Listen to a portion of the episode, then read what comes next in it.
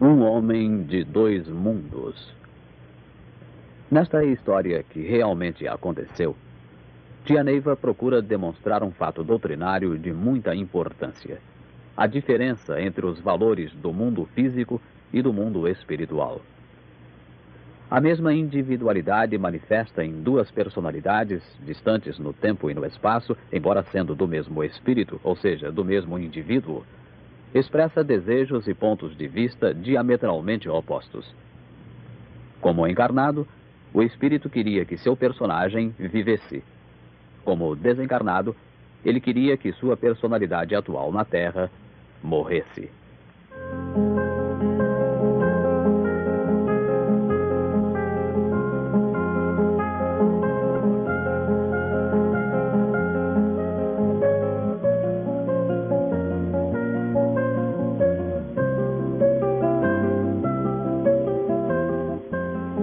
Casa Grande repousava após mais um dia de agitada atividade. Em torno dela, no lusco-fusco da madrugada, ouvia-se apenas os apitos monótonos dos guardas noturnos, os passos de algum retardatário e o ruidoso roncar dos carros que passavam no asfalto a dois quarteirões de distância. O quase silêncio, a disposição das ruas e casas, faziam pensar que se tratava de uma pequena cidade do interior. Na verdade, a Casa Grande era localizada no coração da cidade mais moderna do mundo, na cidade satélite de Taguatinga, em Brasília.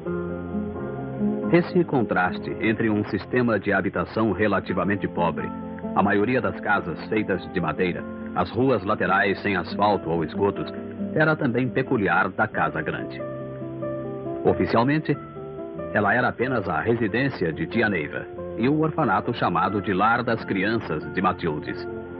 Ali viviam cerca de 100 pessoas, entre crianças e adultos, na maior simplicidade, mas ao mesmo tempo era a sede, o coração da doutrina crística praticada com a maior autenticidade. O Templo do Amanhecer ficava a três quadras de distância, mas seu papel de abrigo aos angustiados era exercido realmente quando Tia Neiva estava presente. Naqueles dois pontos de Taguatinga, a pequena multidão diária ia e vinha e a pergunta era sempre a mesma. Tia Neiva está no templo? Ou então, Tia Neiva está em casa? Deitada e com os olhos fechados, Tia Neiva parecia dormir. Na verdade, sua mente ágil trabalhava intensamente. Um a um, ela ia repassando os assuntos mais próximos do dia que findara. Pensava na dispensa que teria que ser reabastecida ainda para o almoço naquele menino sem documentos que precisava trabalhar, no internamento daquela mulher cheia de filhos que precisava de hospital. É, pensava ela, o jeito é ficar com os meninos, mas onde colocá-los? Pensava no senador que estava aflito com o seu filho viciado, na moça que a procurara logo cedo dizendo que estava grávida e que seu pai a mataria se soubesse, no homem cujo barraco pegara fogo e não tinha onde se abrigar com a família, na televisão dos meninos que precisava de conserto. E assim, desde a hora que deitara, seu pensamento não parara um minuto. Vez ou outra, um espírito desencarnado entrava no circuito e ela o doutrinava pacientemente. Assim era a vida da clarividente Neiva. Sempre consciente nos dois planos, na vida física e no mundo etérico invisível, ela cuidava de tudo e de todos sem interrupção. Na medida em que a noite avançava e os iões solares diminuíam seu bombardeio da superfície da Terra, o mundo invisível ia se tornando mais movimentado. O mundo das sombras tomava conta da vida nesta parte do planeta. Os espíritos, libertos do magnetismo físico através do sono, percorriam sonambúlicos os arredores. Alguns subiam claros, claros e leves, enquanto outros se arrastavam com dificuldade, próximos aos leitos onde seus corpos repousavam. Alguns brigavam e outros se abraçavam alegremente. Esse é o curioso mecanismo da vida na Terra, que nos relaciona um com os outros, à revelia de nossas posições sociais, idades e situações econômicas. Próximo às quatro horas da madrugada, Neiva sentiu a presença de Mãe Tildes e saiu do corpo, penetrando instantaneamente na outra dimensão. De imediato, sua mente saiu da tensão física e ela se despreocupou. Assim acontecia todas as noites, todas as madrugadas. Enquanto perpassava os problemas através do mecanismo psicológico, sua ansiedade era grande. Logo que saía do corpo, ela se despreocupava e entregava sua missão nas mãos dos mentores espirituais. A partir desse momento, ela assumia com docilidade o papel de clarividente, a serviço do pai, e sabia que iriam começar a surgir as soluções. O mundo, para ela, visto de dentro ou de fora do corpo, embora o mesmo, se apresentava muito diferente. E assim, após sorridente troca de cumprimentos, Mãe Tildes e Neiva saíram em direção ao trabalho, o mundo cabalístico, onde seriam solucionados os problemas dos que buscavam a corrente em busca de auxílio. Tantas vezes esse fato se repete que para Neiva tudo é natural. Ela caminha sem preocupações ou noção de tempo, embora saiba por onde está andando. Ela sabe como funcionam as coisas e quais os assuntos programados para aquela jornada. Mas o comando está nas mãos dos seus mentores e ela aproveita para o relaxamento mental indispensável. Enquanto isso, seu corpo entra em repouso completo. As etapas do caminho são demarcadas pela variação na luz e na iluminação, mas a jornada segue controlada pelas vibrações de capela. Logo em seguida, elas se encontraram com Amanto, o capelino responsável pelas jornadas de Neiva nos mundos etéricos. Depois dos cumprimentos de costume, o trio prosseguiu na missão daquela noite. Chegaram à Torre de Marcela, um conjunto arquitetônico situado no limiar do Canal Vermelho. O Canal Vermelho é uma casa transitória para a readaptação de espíritos portadores de ideias e superstições em torno da reencarnação. Ele é caracterizado pelo fato específico de que os médiums, durante seu sono na Terra, podem trabalhar no Canal Vermelho, levando consigo o fluido magnético animal de sua mediunidade. Na Torre de Marcela, Existem os dispositivos habitacionais que podem ser comparados com as residências da Terra. Na aparência, essas casas são divididas como na Terra, mas, na verdade, elas são separadas umas das outras por campos de força. Um habitante de campo vibratório diferente não penetra, a não ser que o morador o permita. Pararam diante de uma dessas casas e, nesse momento, Neiva se deu conta de que esse era um dos objetivos dessa viagem.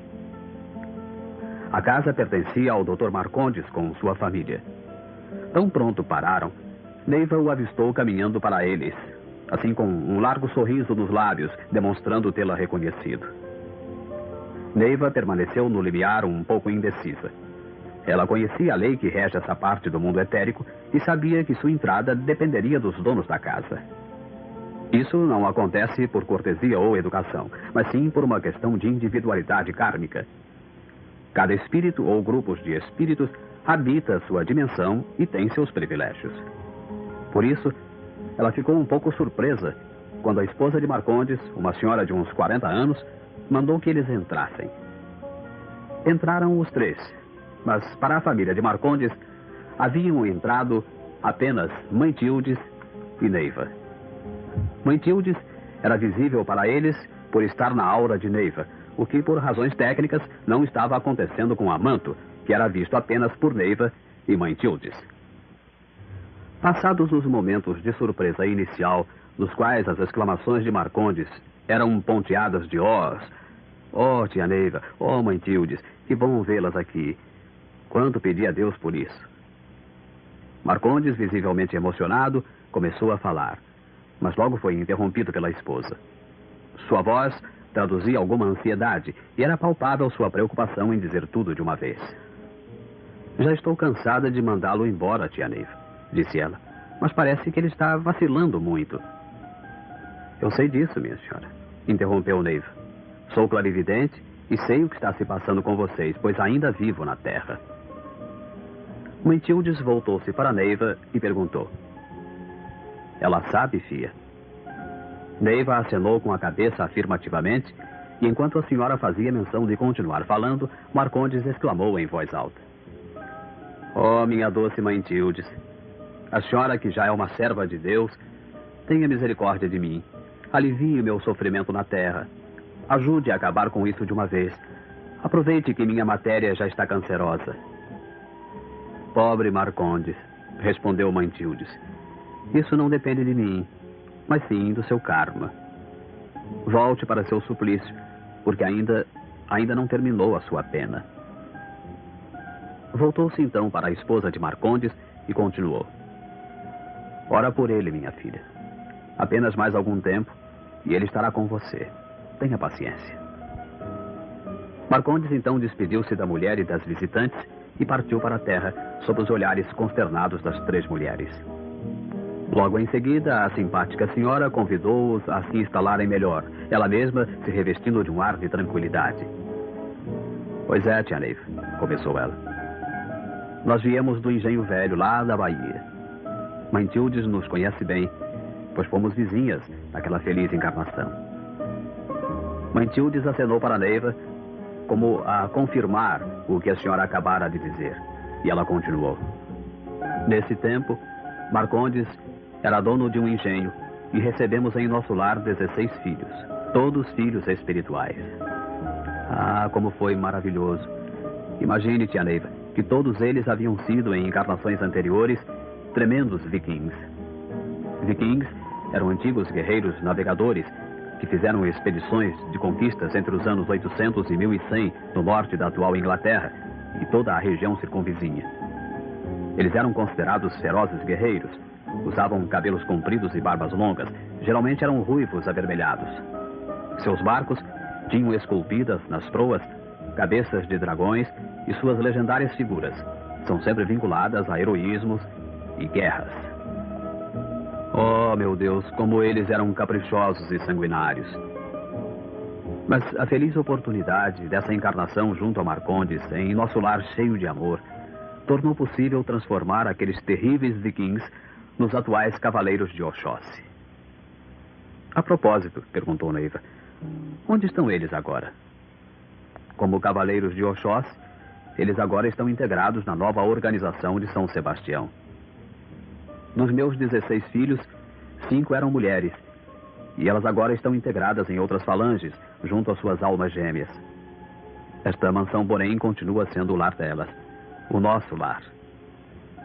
Mas por que, perguntou Neiva, o Sr. Marcondes continua na terra e tão desnorteado? Não, disse ela. Ele não está desnorteado. Ele está na terra porque pediu a Deus por isso. Ele mesmo pediu a Deus para reencarnar? Sim, tia. Ele mesmo pediu. Depois da encarnação do engenho velho, quando já estávamos reunidos aqui nesta mansão, embora feliz por estar com sua própria família, ele não estava em paz. Mas o que é que o afligia? Certos erros cometidos durante a encarnação do engenho velho. A senhora sabe, não é, tia? Na Terra, as nossas preocupações com a gente mesmo fazem com que esqueçamos dos outros, dos nossos cobradores que também vieram para se reajustar e precisam de nós, de nossa riqueza. Foi o que aconteceu com a gente. Quando partimos para a encarnação do engenho velho, todos haviam nos avisado que tínhamos pedido muito. Nossas dívidas eram muitas e as cobranças seriam grandes.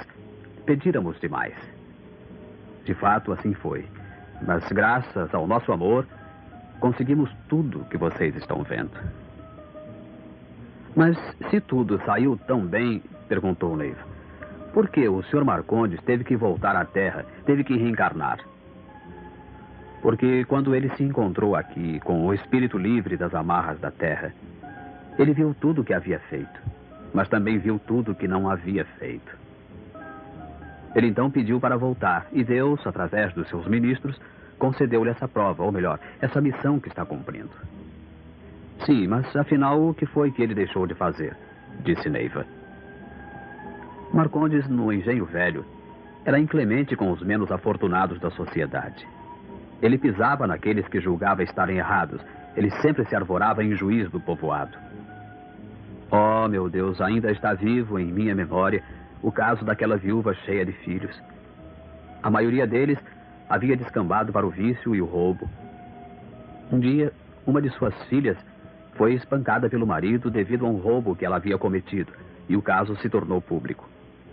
Marcondes ficou furioso e puniu a pobre mulher com violência excessiva. E a partir daí, passou a perseguir aqueles espíritos desatinados com uma ira implacável. Ah, como sofreu aquela viúva. Depois de nosso desencarne, quando nos instalamos em nossa mansão, Marcondes soube que eles também haviam desencarnado, mas que já tinham reencarnado para reajustar-se dos desatinos que haviam feito no engenho velho. Inquieto pelo que havia feito a eles nessa encarnação, ele pediu para reencarnar também. De acordo com seu plano de trabalho, ele acabou por se tornar o marido da antiga viúva, e por sinal era novamente viúva quando Marcondes a encontrou. Por outra incrível coincidência, ela já era mãe de alguns filhos, e ao casar-se novamente com Marcondes, teve outros filhos com ele e completou 16 filhos, o mesmo número que tinha no engenho velho. Para o quadro ficar mais completo, dentre os filhos gerados por Marcondes, estava aquele espírito que no engenho velho fora a ladra espancada por ele. Quando eles conheceram a senhora Tia Neiva, essa moça era casada com o mesmo espírito que no engenho velho fora seu marido. Enquanto a simpática matrona falava, Neiva de repente desandou a rir para ela mesma. Mãe Tildes olhou para ela com ar de censura pela atitude insólita, e ela, dominando o riso, explicou. Pois é, Mãe Tildes, desde o dia que conheci essa família, ela nunca mais me deu sossego. Imagine, mãe Tildes, e a primeira vez que fui procurada por Marcondes foi justamente porque seu genro havia dado uma surra na mulher, na sua filha, e o motivo foi um roubo cometido aparentemente por ela. Desta vez, porém, Marcondes agiu de forma bem diferente daquela do engenho velho. Com toda a paciência, conseguiu reconciliar o casal e tudo acabou em boa paz. Por sinal que atualmente esse casal é médium no Templo do Amanhecer. A mesma atitude ele teve com os outros filhos e todos estão bem encaminhados. Faz já cinco anos que acompanho essa família. Apesar disso, dessa atitude correta de Marcondes, Dona Judite nunca lhe deu sossego. Ela era um desses espíritos que nós, na nossa linguagem simples do Vale do Amanhecer, costumamos chamar de espírito sem procedência. Nisso, Neiva percebeu que a visita estava chegando ao fim. Que a missão deles naquela mansão estava terminada para essa jornada. A mulher, com os olhos que imploravam, disse: Tia Neiva, enquanto Marcondes viver, essa mulher irá cobrá-lo sem piedade. Ajude-o, tia. Sei que no plano físico, a senhora tem muito poder e pode fazer muita coisa. Oh, meu Deus! exclamou Neiva. Me dê muita força. Me sinto tão doente. Não, minha irmã. Não, não desanime. Jesus e Pai Seta Branca precisam muito da senhora, disse ela com ar compungido. Mãe Tildes e Neiva disseram salve Deus e partiram junto com o invisível Amanto. Os três passaram pela torre de Marcela e viram que estavam chegando inúmeros espíritos recém-desencarnados. Um grupo de mensageiros se preparava para socorrer os flagelados de uma grande enchente que estava havendo num dos estados do Brasil. Isso fez com que Neiva se lembrasse de suas obrigações missionárias e ela se apressou no caminho de sua cabala. Cabala é uma palavra hebraica que designa aspectos secretos de uma doutrina. Para a doutrina do amanhecer, a cabala é ponto no plano etérico, onde são manipuladas as energias da regência da clarividente Neiva. Por isso, ela se refere sempre à minha cabala. Nesse santuário, ela iria manipular as forças desobsessivas e ajudar no recartilhamento dos complicados karmas terrenos. Neiva despertou com a voz de Gertrudes que a chamava. Madrinha, madrinha, dizia ela. Acorde, olha, tem uma moça esperando pela senhora aí na sala. Uma filha do senhor Marcondes que veio buscá-la. Ele está passando muito mal. Neiva entrou no plano físico, conservando na memória o quadro vivo que presenciara naquela mansão dos Marcondes. A casa grande estava no seu habitual burburinho. Crianças brincavam ruidosamente no pátio. Pessoas insistiam em falar com Neiva. Gertrudes reclamava de Neiva a TV dos meninos. O farol do dia. Farol do dia é o doutrinador responsável pelo retiro daquele dia no Templo do Amanhecer. O farol do dia avisava que havia poucos médiums para o retiro e a filha de Marcondes passeava impaciente de um lado para o outro à espera de Neiva. Assim mesmo, sem se desligar do quadro vivido na madrugada, ela foi até o Hospital São Vicente, onde Marcondes estava internado. O táxi deixou-a na porta do hospital e a filha de Marcondes levou-a para o quarto do doente. Neiva olhou para aquele homem que poucas horas antes falara com ela com tanta firmeza, quando ainda no plano etérico, e buscou em seus olhos alguma centelha que lembrasse o fato. Nada. Ele não se lembrava de coisa alguma. A cobrança kármica se processava com perfeição. Deitado na cama alta do hospital, seu rosto revelava os sulcos profundos da dor implacável do câncer. Os olhos febris procuravam os de Neiva num pedido mudo de piedade. Tia Neiva, tia Neiva, murmurou ele com voz dolorida. Não me deixe morrer. Por favor, tia. Ajude-me. Ajude-me. Neiva sentiu seu coração apertar. O elegante Marcondes, de algumas horas antes, na torre de Marcela, e com tanta firmeza pedir à mãe Tildes para desencarnar logo, para acabar com seu sofrimento na terra, pedia-lhe agora para não deixá-lo morrer. Nisso entrou pela porta adentro Dona Judite, a esposa térrea e cobradora do antigo engenho velho. Tão pronto, ela deparou com Neiva, foi logo dizendo: A senhora está vendo, tia Neiva? Ele está aqui de teimoso e de pirraça. O pior é que vai acabar morrendo e me deixando sem dinheiro, cheia de filhos e sem nada do que me agarrar. Marcondes levantou a cabeça sem poder sopitar um gemido de dor e com ar resignado disse: Oh, benzinho, não é assim como você está falando. Isso que eu tenho não é um simples resfriado, não. Olha, há muito tempo que eu tenho estes caroços no pescoço e não sei como isso foi acontecer comigo. Dona Judite voltou-se para ele com ar irado e retorquiu. Mas como não sabe? E as pescarias e as cachaçadas em que você se meteu? Foi nelas que você pegou essa porcaria toda. Só depois que nós conhecemos essa santa mulher é que você tomou um pouco de vergonha. Agora veja a miséria em que você nos meteu. Nesse momento, entrou um médico de serviço. Usava barbas compridas que lhe davam assim um ar maduro e no pescoço trazia o estetoscópio. Ele olhou a cena desagradável com ar de quem já estava habituado a isso e seus olhos fitaram Neiva por cima dos óculos, com um misto de respeito e curiosidade. Neiva aproveitou a oportunidade e acenou para ele do canto onde se achava. Ele atendeu gentilmente e Neiva, discretamente, sem que os outros a ouvissem, perguntou sobre Marcondes. Câncer, foi a lacônica resposta que ela recebeu. Diante do olhar sério de Neiva, ele suavizou um pouco a expressão e perguntou: A senhora é parente dele? Não, disse ela. Sou apenas uma amiga do casal. Meu nome é Neiva.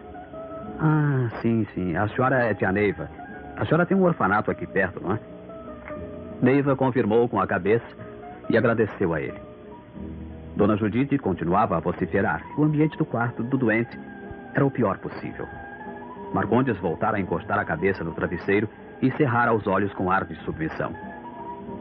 Neiva, não podendo suportar mais aquela cena, despediu-se discretamente e voltou para a casa grande.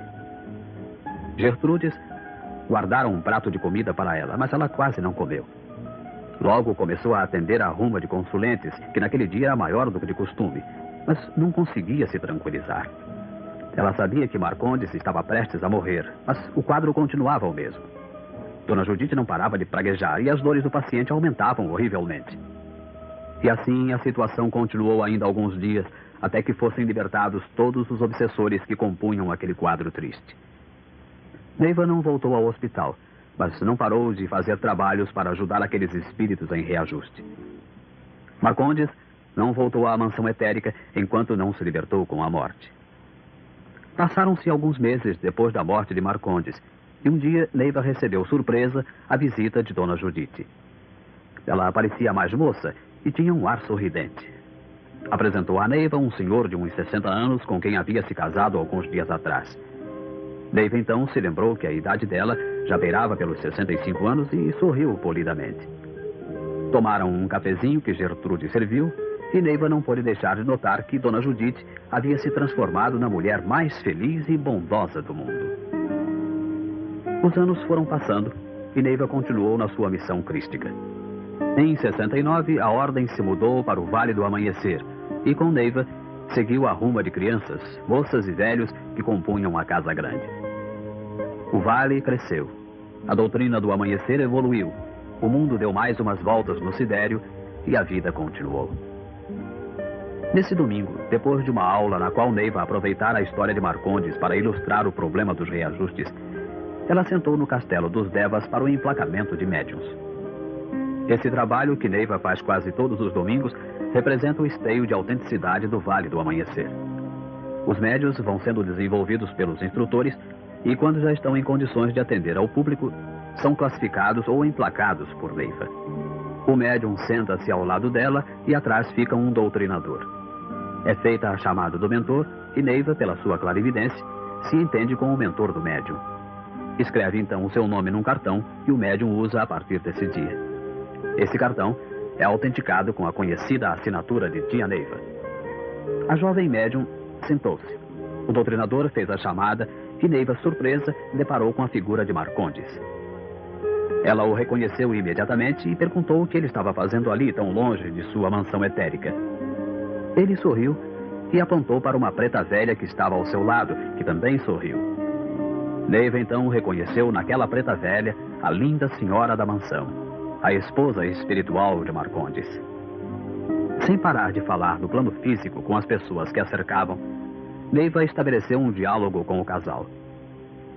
Eles então explicaram que tinham vindo para falar com ela, pois haviam pedido a Deus a oportunidade de trabalhar na terra, no Vale do Amanhecer, desenvolvendo médiums. É verdade, tia, disse Marcondes. É verdade que nós não temos muito para dar, pois ainda não temos graças para isso. Mas nos sentimos felizes em poder, pelo menos, ajudar a abrir as incorporações dos aparás. Graças a Deus, nossos filhos também estão aqui. Salve Deus, tia Neiva. Neiva ficou comovida, mas atenta na sua clarividência, viu que a jovem médium que ela iria classificar naquele momento era um espírito que, na encarnação do engenho velho, fora filha da viúva que Marcondes tanto perseguira. Só que essa médium era uma das filhas de Dona Judite, do seu primeiro casamento, concebida antes que Marcondes aparecesse em sua vida.